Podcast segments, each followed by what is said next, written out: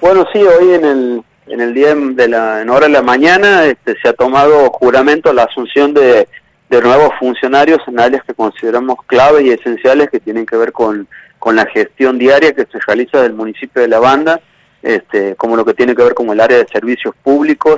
eh, que no solamente se dedica a lo que es la el higiene, la recolección y la limpieza de la ciudad, sino también el ordenamiento urbano, este, donde ha asumido tanto el secretario nuevo, que es el, señor Cristian Mendoza, y el subsecretario Juan Carlos Paz,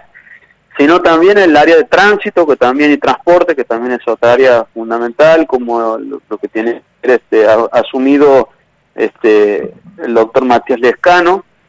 y en el área de la subsecretaria de gobierno, el doctor Diego Juárez, y también en el área de deportes, este, el señor Mario Cáceres. Eh, por supuesto que esto eh, lo hacemos con motivo, como vos bien decías, de revitalizar la gestión, de, de siempre tratar de estar a la altura de las circunstancias. Consideramos siempre que los desafíos que se presentan siempre eh, son mayores y por supuesto que los hombres y mujeres que, que asumen la responsabilidad de llevar adelante los destinos de la ciudad tienen que estar a la altura de las circunstancias y responder a las demandas